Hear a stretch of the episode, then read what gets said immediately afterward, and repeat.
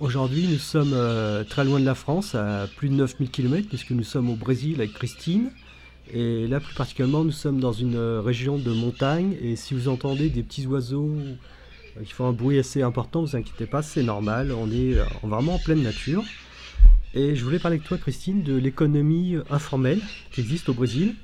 Des choses qui m'ont un petit peu interloqué en tant que Français. La première chose, c'est qu'on a été tout à l'ouest de Rio, dans le quartier de Recré. Euh, Recreio et Barra da Tijuca. Voilà, bon, je n'ai pas l'accent, moi, mais. Et on s'est retrouvé dans une plage qui est bien connue des, surfeurs. Et lorsqu'on a voulu se garer, il y a un gentil monsieur qui est venu nous demander 20 réals, ce qui fait environ 4 euros, je pense. Et euh, ce monsieur gère, entre guillemets, avec d'autres personnes, le parking. Et donc, les voitures se garent en double fil, les gens laissent leurs clés de voiture, ils déplacent les voitures, mais c'est pas quelqu'un qui appartient à la mairie ou qui appartient à, un parking privé, c'est quelqu'un qui a décidé tout simplement, un peu une espèce de gentil mafia, de, prendre euh, ce parking et de le gérer. Mais ce qui est marrant, c'est que ça arrange tout le monde, si j'ai bien compris. Oui, en fait, ils sont euh, trois ou quatre. Ils se divisent un peu l'espace et bien sûr que personne d'autre va pouvoir euh, profiter de cet espace pour faire euh, de la, bon, un peu de la location, euh, c'est de la location informelle. Hein. Comme euh, Laurent a dit, ce n'est pas du tout un espace privatisé. C'est surtout un espace qui appartient bien sûr à, la préfecture, ça appartient à, la ville de Rio, mais c'est toléré les, de, que des personnes restent sur cet espace pour euh, voilà, aider le parking. Surtout que c'est une plage qui est euh, assez éloignée, qui s'appelle Prainha. Et euh, on arrive là-bas, il faut bien aller, on peut pas aller en, bus, ni en train, ni quoi que ce soit. Il faut vraiment aller en voiture. Et à un moment donné, quand il y a beaucoup de gens qui viennent, eh ben, il n'y a pas où mettre les voitures. Et là, tu peux confier en toute sécurité la clé de la voiture à ces personnes qui vont euh, s'occuper euh, de, de, les garer, de les mettre, euh, de les mettre même parfois en fil, en double fil. Et puis après, ils vont les déplacer au fur et à mesure que les gens veulent rentrer ou sortir. Alors il y a aussi une chose que j'ai vue dans une autre plage qui était à côté d'un... Alors on parlera dans un autre podcast d'un club privé qui s'appelle Ecolonge. Euh, c'est euh, sur la plage, il y a plein de personnes qui parcourent la plage, qui peuvent vendre alors, du maté. Alors le maté, c'est un peu, on va dire, c'est un peu comme du thé, pour simplifier vraiment. c'est une boisson chaude, qui vendent des glaces, qui vendent des ballons. C'est une boisson froide. Il était froid le maté là. le ah. maté, il est toujours froid chez nous. Bon, eh ben, j'ai confondu avec le maté argentin. Euh, donc en tout cas, on peut acheter des boissons, on peut acheter des glaces, on peut acheter des biscuits, on peut acheter des ballons, on peut acheter des serviettes de plage, on peut louer euh, des parasols, des sièges. Et il y a donc il y a plein de personnes qui tournent. Et on peut payer en liquide, on peut payer en carte, on peut payer en moyen. Enfin, c'est sur la plage même, sur le où on met, on se place hein, au bord de l'eau. C'est pas sur les quais euh, de plage, ni euh, c'est pas des kiosques, ni rien du tout. Ce sont des personnes qui portent tout ça sur le dos, sous un soleil parfois de 40, 50 degrés et euh, ils, te vendent, ils te vendent ça, euh, ben, tu es assise euh, en train de te bronzer et tu as un peu le privilège d'être servi sans se bouger, quoi. C'est un peu ça. est ce qui est assez marrant, c'est que on peut payer en liquide, mais beaucoup de gens payent directement avec leur téléphone portable. C'est-à-dire c'est à la fois une vision un peu passéiste des gens qui sont un peu à notre service sous un sol de plomb, mais en même temps, on peut payer qu'un téléphone portable directement. Ils ont le terminal de paiement, ils peuvent payer euh, avec un système qu'on appelle PIX, de téléphone à téléphone. C'est-à-dire, d'un point de vue de paiement, c'est devenu hyper moderne. Qu'est-ce que tu voudrais ajouter Est-ce que tu as d'autres choses à dire? Je sais pas là-dessus. En fait, euh, sur l'économie informelle, ce qui peut paraître un peu euh, difficile pour un Français de comprendre, euh, moi, j'analyse euh, de la façon dont j'ai vécu, parce que j'ai déjà vécu au Brésil et à Rio, euh, notamment à Rio. Et ce que on peut comprendre de ça, c'est que c'est sûr que légalement, l'économie informelle, elle est, elle est interdite, mais elle est tolérée. Ça veut dire que pourquoi je pense qu'elle est tolérée? C'est parce que tout simplement, euh, les Brésiliens, une fois qu'ils n'ont pas d'argent, euh, il n'y a pas l'aide de CAF, du CAF, on n'a pas le... Même si des impôts sont payés, il n'y a pas l'éducation. Euh, l'éducation est de très mauvaise qualité. Il n'y a pas, même s'il y a un système de sécurité euh, sociale, euh, genre assurance maladie et tout ça, euh, ce n'est pas quelque chose qui est aussi de qualité.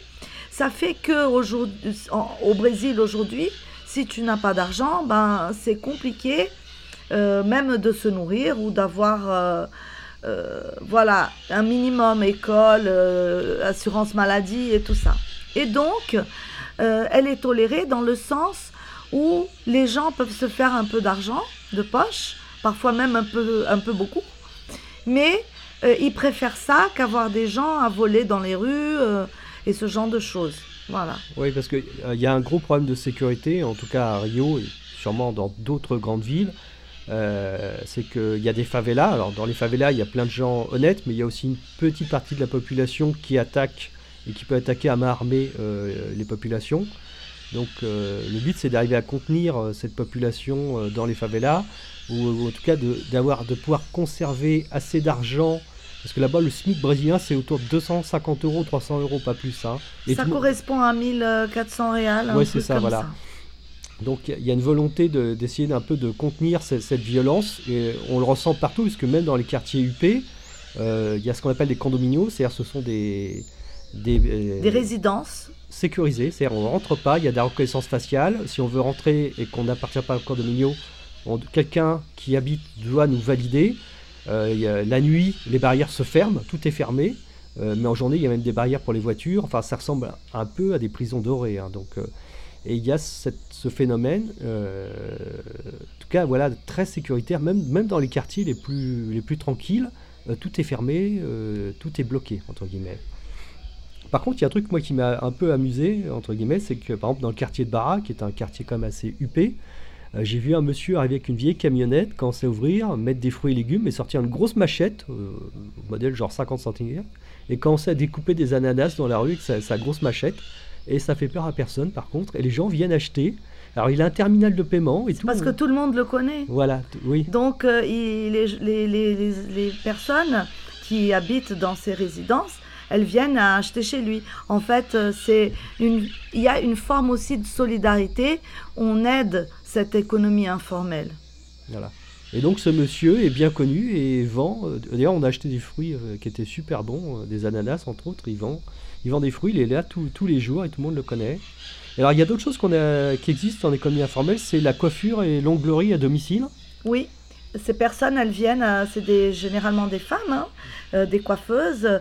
Elles font aussi les ongles, elles viennent chez toi sous, rendez-vous. Et euh, c'est aussi de l'économie informelle, mais elles ont aussi euh, des terminaux euh, de paiement. Il y a le, paiement par Pix, que je pense qu'il s'est connu au Brésil et aussi dans un autre pays. De, je ne sais pas trop lequel. je vais faire un podcast juste sur les moyens de paiement, parce qu'il y a des choses quand même assez dingues au Brésil. Genre, on va, on, va acheter un café, un expresso, on nous demande si on le payait à débit ou à crédit. Là-bas, tout, la première question, c'est débito ou crédito. Est-ce que tu veux payer à crédit quelle que soit la somme? C'est juste, euh, pour un Français, c'est un peu, un peu surréaliste. Hein. Euh, et le dernier point que j'ai vu, moi, c'est les promenades de chiens aussi. Oui, les promenades de chiens aussi, c'est de l'économie informelle. En fait, euh, ce qu'on peut, par exemple, en France, qu'on est obligé d'ouvrir une micro-entreprise pour peu importe ce que tu veux faire, mais au Brésil, tu peux le faire en économie informelle. Voilà. On commence par sans même avoir euh, pas besoin d'ouvrir une entreprise pour faire des promenades de chiens, des coiffures de cheveux, euh, se peindre les ongles, vendre des produits euh, à la plage. Tout ça, c'est vraiment pas nécessaire d'ouvrir une boîte pour ça. Est-ce que tu vois d'autres exemples d'économie informelle? Là, sur le coup, non. Je pense que c'est surtout ces petites choses. voilà. Ah, il y a aussi une chose il y a des, des femmes qui font euh, des gâteaux d'anniversaire. Parce ah que les, il y a, y a, une chose euh, au Brésil qui est euh, très, très spéciale, c'est que les anniversaires des enfants, c'est vraiment un événement. Et donc, euh, ils font des fêtes, des grandes fêtes et tout ça. Ils louent des salles. Ils louent des salles et il y a toute la famille. Enfin, c'est assez. Et les amis aussi. ça ressemble plus à un mariage. Enfin, si on pouvait faire une comparaison avec la France, ça ressemble un peu à un mariage en termes de taille et d'organisation. C'est assez, assez. Il y a des entreprises spécifiques dédiées à ça d'ailleurs. Des entreprises spécifiques. Mais dans le cadre de l'économie informelle, tu veux faire, par exemple, un déjeuner chez toi, un dîner, recevoir des personnes. Tu n'as pas envie de te casser la tête à faire des gâteaux et tout ça. Mais il y a des femmes qui font les gâteaux, qui vous font les, qui préparent les desserts et tout ça. Et tout ça fait partie aussi de l'économie informelle. Les petites couturières qui viennent peut-être pour, euh, pour faire euh, des vêtements. Euh, il y a plein de couturières qui sont dans l'économie informelle aussi. D'ailleurs, c'est pas lié à l'économie informelle, mais toi, tu es en train de faire une étude justement sur l'identité de marque au Brésil et il y a des choses auprès de laquelle la France pourrait s'inspirer parce que justement, eux arrivent à s'en sortir par rapport à la production asiatique enfin, tu vas le faire sous forme de. Il y a plusieurs vidéos, il y aura des textes. Ben, en fait, j'ai fait des interviews euh, avec euh, des grandes marques, des marques connues euh, au Brésil, qui d'ailleurs, quelques-unes ont fait des partenariats avec des marques en France. Et il y a des, même des, de ces marques qui sont installées à Paris. Donc, oui, il y a quelque chose à faire, je pense, en France et peut-être même en Europe aussi. et ça, je vais en parler de ce sujet euh, spécifiquement euh, dans un dans, de plusieurs publications euh, à venir. Bah écoute, merci Christine en tout cas pour bah, ce retour un peu, en tout cas pour un français un peu différent, un peu qui se permet de se poser des questions sur bah, comment fonctionne un, pays autre que la France.